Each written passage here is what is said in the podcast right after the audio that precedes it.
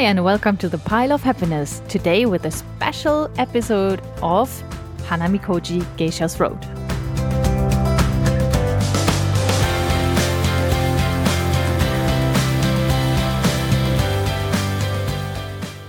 Hi, we are Tina and Jen. And today we are super happy to present you a special episode including Hanamikoji Geisha's Road.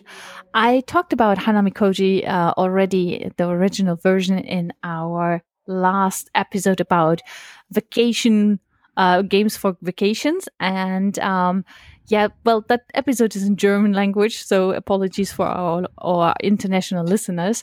Um, but uh, today we are here to talk about Hanamikoji. Um, and for me personally, that is of huge interest because I love the East Asian topic. I love East Asian to- uh, culture. And therefore, I'm also a big fan of the EmperorS4 um, publisher. Yeah. So this is a special episode for me, especially, but uh, for the both of us, I think. Also, um, this is the first episode we do as a review of a review copy that we have received uh, from the publisher. So, thank you very much to Empress for for providing that. This episode is actually launching just in time for the launch of their Kickstarter for this game. This will go live on the 26th of October 2021. So probably a day or on the day that this episode launches. So to kick us off, just some simple dates and facts. As we mentioned, Geisha's Road is published by EmperorS4. It is for two players starting at eight years. It is uh, mentioned in the documentation that appears to be a bit young because we have quite some tactical gameplay. So probably more reasonable for 10 years and up, I would say. The duration is 30 minutes, but that includes three rounds of gameplay. We don't have a BGG rating yet, obviously, as this is a very new, about to be released game. The complexity is already set at 2.5. Uh, that sounds about right. So we have sort of a mid level game. What do we do? We are playing competitively in Hanamikoji Geisha's Road. The setting is the same or very similar to Hanamikoji, and uh, therefore we are supporting the Maiko, the geisha apprentices, uh, on their way to become a geisha or even a, uh, an okasan, uh, which is the tea house owner then. So we have five tea houses represented by cards in different colors. These are set on the table in a circle formation. And every aspiring geisha, the Maiko, represented by a standee figure in the matching color, starts in her own tea house. The players have cards in the colors of the tea houses, and for every one of the five colors, we have cards representing values of one up to four. So each number is available once. And when it is our turn, we have various actions represented by action tiles. And uh, before we go into that action, we refill our hand by drawing an additional card.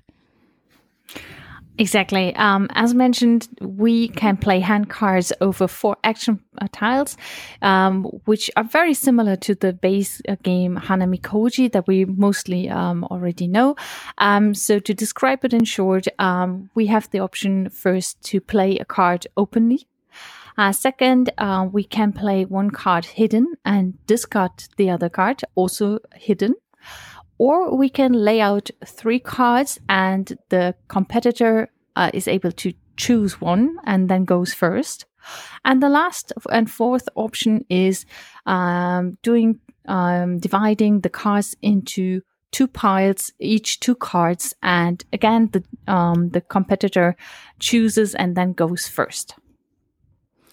And for the cards that we play, either because we as active player play them directly or because uh, we have in action three or four the I cut you choose mechanism uh, and we uh, select one of the offering from our competitor, the moment the cards are played, the geisha with the corresponding color moves forward along the circle of tea houses. uh, and as many steps as the number value on the card. And as soon as a geisha ends the specific movement on her own home tea house, she basically uh, ascends to the next level. So the Maiko becomes a full geisha, or upon conclusion of the second turn, the geisha becomes Okasan, so basically the tea house owner. And uh, at every ascension step, a point value is allocated. Exactly. And as soon as all cards are played, um, we look uh, who got the uh, in favor of the geisha, um, depending on the highest value of cards that we uh, put in our display in front of us. And um, whoever received the favor of the geisha then receives the victory points or the prestige points uh, from that tea house. And uh, whoever has the most prestige points uh, in two of uh, wins that round, and whoever wins two out of three rounds is the winner overall. So we have a really nice artwork for those of you who already know Hanami Koji. It is uh, a very stylish uh, Japanese uh, setting and uh, overall a very fitting representation overall. Exactly. And to give you a little bit more about the background, Hanami Koji is actually a street in Kyoto where even today are still Maiko and geishas to be seen. Um, the cards and everything have very nice details. You can see like the tea houses or tea ceremony or some other kind of uh, art that uh, geisha are doing um, because Japanese geishas are very um, eloquent. They are well trained in music, singing, uh, tea ceremony, calligraphy, and such kind of arts of uh, in Japan. So, regarding uh, the mechanisms, uh, Geisha's Road offers a lot more tactical uh, depth than the original Hanami Koji offered. Um, regarding the four action tiles that we have for our actions that we can only use once. So basically, we uh, take four turns in the game. Especially the second one has been adapted to allow for the hidden play of one card and the hidden removal of uh, another card. That works quite well. And what initially appears to be, you know, a bit of a back and forth in vying for the favor of the geishas, actually has more options because, uh, yes, each color has cards with value one up to four. So altogether, it's basically 10 movement points. And it looks like, you know, obviously we have five tea houses and every geisha will basically navigate the circle twice because we have the 10 movement points. That is not the case because to actually ascend to the next level and gain points, the geisha needs to end a specific movement on the tea house specifically. So if she only moves past, she will not ascend. So depending on the order in which the cards are played, the geisha may not enter movement on the tea house directly, but move over it and not ascend and not get points. And if one of the player chooses to remove one card out of the matching color set from the game by the uh, number two action, the geisha will not complete the second turn. So it's absolutely possible that the geisha ascends only once or not at all, and uh, a specific color tea house may end up having no points. And this is actually uh, a, quite a uh, difference from the original Hanami Koji. Absolutely. And uh, with this um, game, you also uh, probably get an ex- mini expansion. It's called The Guests. And that module gives you another level of depth.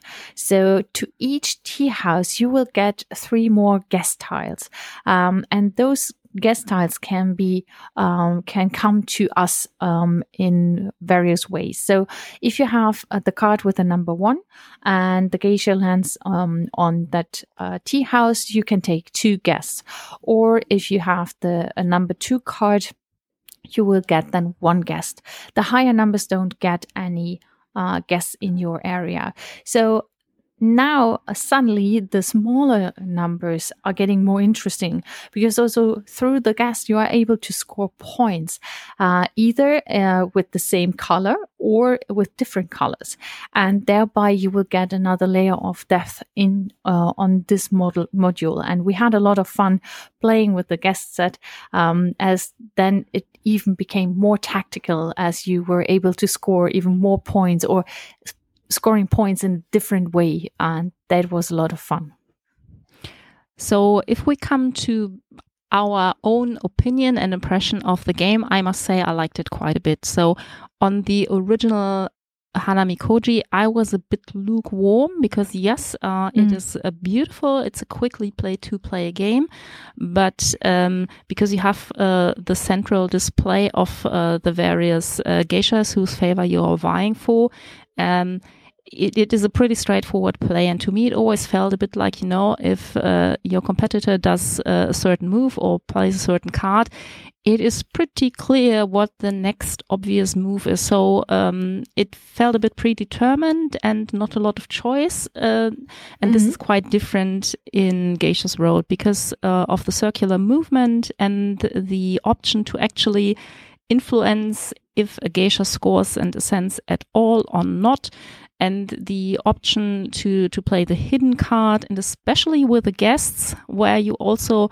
uh, can uh, take into account okay do i want to take this move early on because there are still guests there or do i want to wait and take the risks that you know all the guest tokens are already uh, picked up? And especially for the action options three and four that include the I cut you choose mechanism, mm. there's a lot of considerations to make. What am I offering up on the table? What is interesting to my opponent? Okay, this card for direct movement, this card for guess. There's a lot of layers going on. And for a game that is played so quickly, uh, that's actually very neat. So I liked it quite a lot. Yeah, for me, for me, it's the same. Um, I did like Hanami Koji, the original game, already beforehand.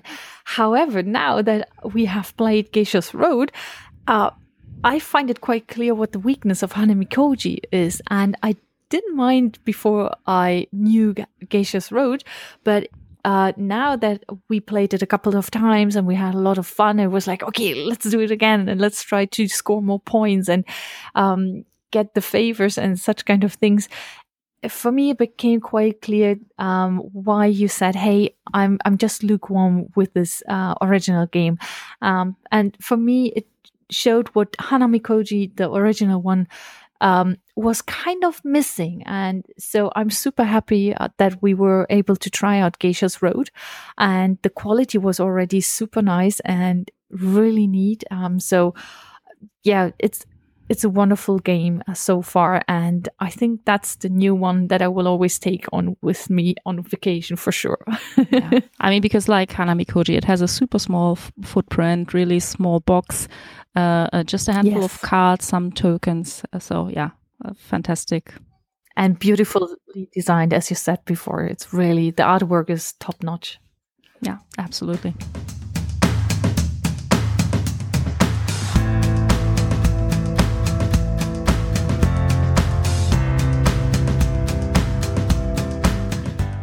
Great. Um, so, last but not least, um, once again, Geisha's Road will be financed via Kickstarter, and the campaign will start on Tuesday, October 26th.